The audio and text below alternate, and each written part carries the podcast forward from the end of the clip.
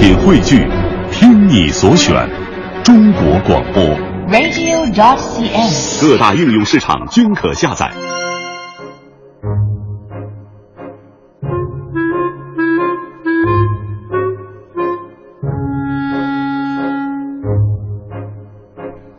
好，欢迎各位啊，来到今天的大明脱口秀，我是大明。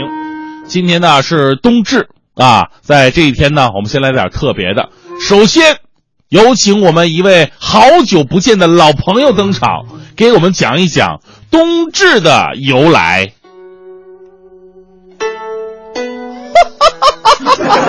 哎呀，大家好啊，我是孙大志。这个本人啊，在离开早点到之后是云游四海，叫苦就烂，吃喝嫖，对不对？这个吃喝玩乐，享受了一下人生。这一次啊，能够来到这里，我真的非常高兴。大师，大师，大师，你能不能少点废话，说正事儿，先别该着你。哦，这个冬至啊，是中国农历的一个非常重要的节气。早在两千五百多年前的春秋时代，中国就已经用土这个字念什么？龟 啊，这个土龟观测太阳，测定出了冬至。它是二十四个节气当中最早制定出来的一个。时间啊，在每年的阳历十二月二十一号到二十三号之间。这一天啊，是北半球全年中白天最短、夜晚最长的一天。而在这一天呢，中国大部分地区啊都要吃一次饺子。嘿 嘿，这个饺子啊，我最爱吃韭菜馅。韭菜啊，对男人特别的有帮助。哎啊，行了行了，感谢孙大师，掌声欢送。我还没回来呢。你说每次找孙大师过来吧，他能给我整出一套男性健康理论来。今天呢，我们说的是冬至。说到冬至呢，就不能不说到吃饺子。其实饺子，是咱们中国最具有民族特色的纪念意义的一种食品，也是我个人最喜欢的，也是我唯一喜欢的节气的美食。比方说端午节的粽子，中秋节的月饼，十五的元宵。说实话，跟饺子都没法比啊！就算不过年了，饿了跟同事说走啊，吃饺子去啊，这都是一顿正经的美食。你要是说走啊，饿了，哥几个咱吃个月饼去，没有这么说的。饺子呢，不仅中国人喜欢吃，世界人民也爱呀、现在已经有了日本饺子、朝鲜饺子、韩国饺子、越南饺子、墨西哥饺子，所以我建议咱们赶紧的把饺子给申遗了，越快越好。晚了，饺子就是韩国人发明的了。咱们民间呢有一句话叫“大寒小寒吃饺子过年”嘛，每年农历冬至，还有小年儿啊、大年儿啊，哪怕是出门那一天，都得吃顿饺子。中国人对饺子的情节不仅仅是美食的定义了。那么饺子到底是怎么来的呢？哎，有这么一种说法啊，饺子是纪念医圣张仲景在冬至舍药留下来的。张仲景啊，是我们大家伙所熟知的中国的古代医圣，他著有《不吐槽不快乐》一书，不不，不，不 是那是呃，他著有《伤寒杂病论》一书，可以说是集医家之大成啊。其中有一味汤药叫做祛寒焦耳汤，被历代医者奉为经典。话说有一年呢，张大夫辞官回乡了，为乡里乡亲的治病。那时候啊，大约在冬季，啊、他看到白河两岸乡亲是面黄肌瘦、饥寒交迫，不少人的耳朵都给冻烂了。于是呢，张大夫让儿呃让这是是儿子们，让让弟子们在南阳东关搭起了一个医棚，支起大锅，就在冬至这一天呢，施医治冻疮。他怎么治呢？他首先把羊肉跟一些驱寒的药材放在这个锅里边煮熟了，然后呢，再把羊肉啊、药物啊捞出来切碎啊，用面包。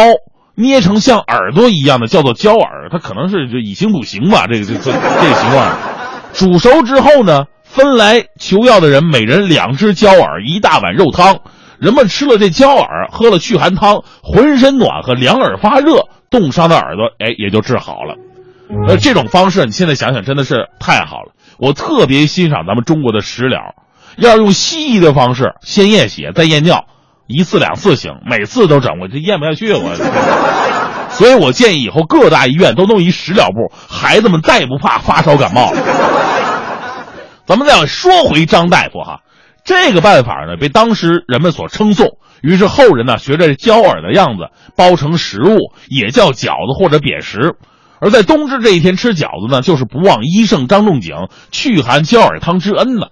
这个故事，还真不是虚构的，因为至今南阳这个地方仍然有“冬至不端饺子碗，冻掉耳朵没人管”的说法。当然，这是史书的记载哈。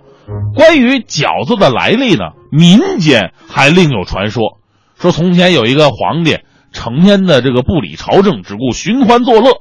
朝里边是奸臣得宠，忠良受害，闹得国家贫穷交加，百姓怨声载道。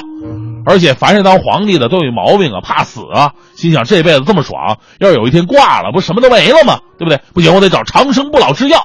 这时候身边有一个奸臣跟他说了：“皇上，人如果能吃百样饭，就可以增寿延年成仙呐。皇上可以下令在各地招选名厨，让他一日三餐换着样的做。”吃到百种饭，不就如愿以偿了吗？这皇上听完以后啊，连连点头，随即出了一个告示，全国招选。你说呀，这个做一百种饭这事儿，在今天看来，它并不难，你都不用找什么名厨，你随便在学校或者单位食堂找一厨子，他就能做得到，对不对？因为食堂绝对是咱们中国第一创意菜。辣椒爆炒妙脆角，西葫芦炖月饼。回锅肉、炝拌钢丝球、盐焗蛋黄、西瓜皮，啊，没有做不到，只有想不到啊！但这事儿在物资和创意都比较匮乏的那个年代，做一百样饭还真的不太容易。后来呢，有个手艺高超的厨师，名字叫做苏巧生，被选上了。我们说伴君如伴虎，更何况伴的是昏君呢？那皇上都出话了，你不用多，你就给我做一百样饭啊，做好你就能回家。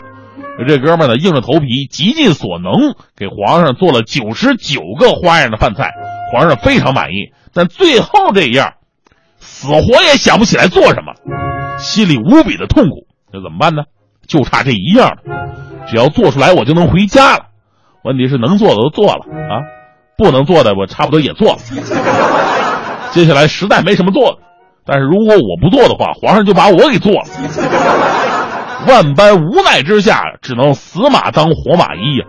他看到菜案子上面有一些剩下的羊肉啊、菜呀，就顺便拿起刀把羊肉跟菜呱呱呱一起剁碎了，胡乱搁点调料，用白面皮包了很多的小饺饺，然后呢放在开水锅里煮熟，当做最后一样饭给皇上端过去了。这在当时啊，跟这个辣椒爆炒妙脆角没什么区别，难以接受啊。所以呢，送过去之后，这哥们坐那开始等死。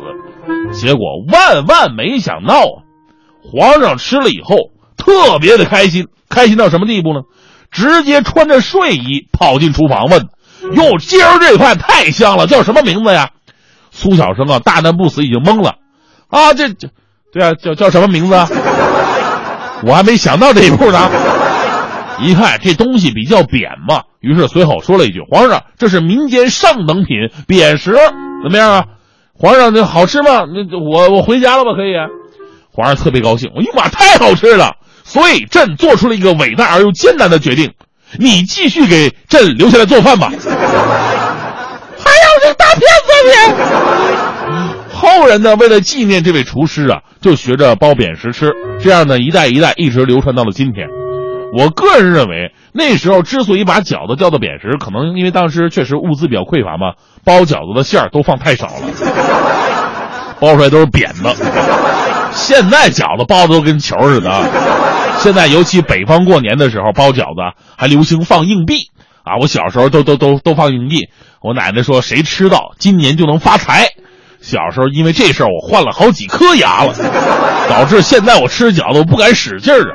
尤其发财这事儿更不靠谱，能不能吃到带硬币的饺子，直接取决于你吃多少个。数学上讲，这叫概率。当然了，冬至的习俗啊，除了吃饺子之外呢，还有一个是我特别反感的说法，那就是很多老人呐总是说过了冬至大一岁。说实话，我就不明白了。你说中国人呢，干什么都喜欢把自己往岁数大了说，全世界也就咱们中国有虚岁这种说法。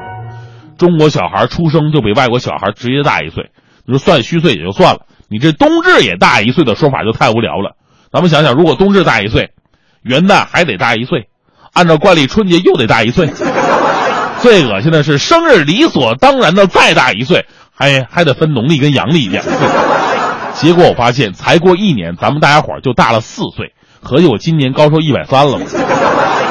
所以年龄啊，永远只是个数字。我天生数学不好，记不住那个。收音机前的各位兄弟姐妹，您只要天天收听我们快乐早点到，每天一份好心情，我保证你永远二十岁。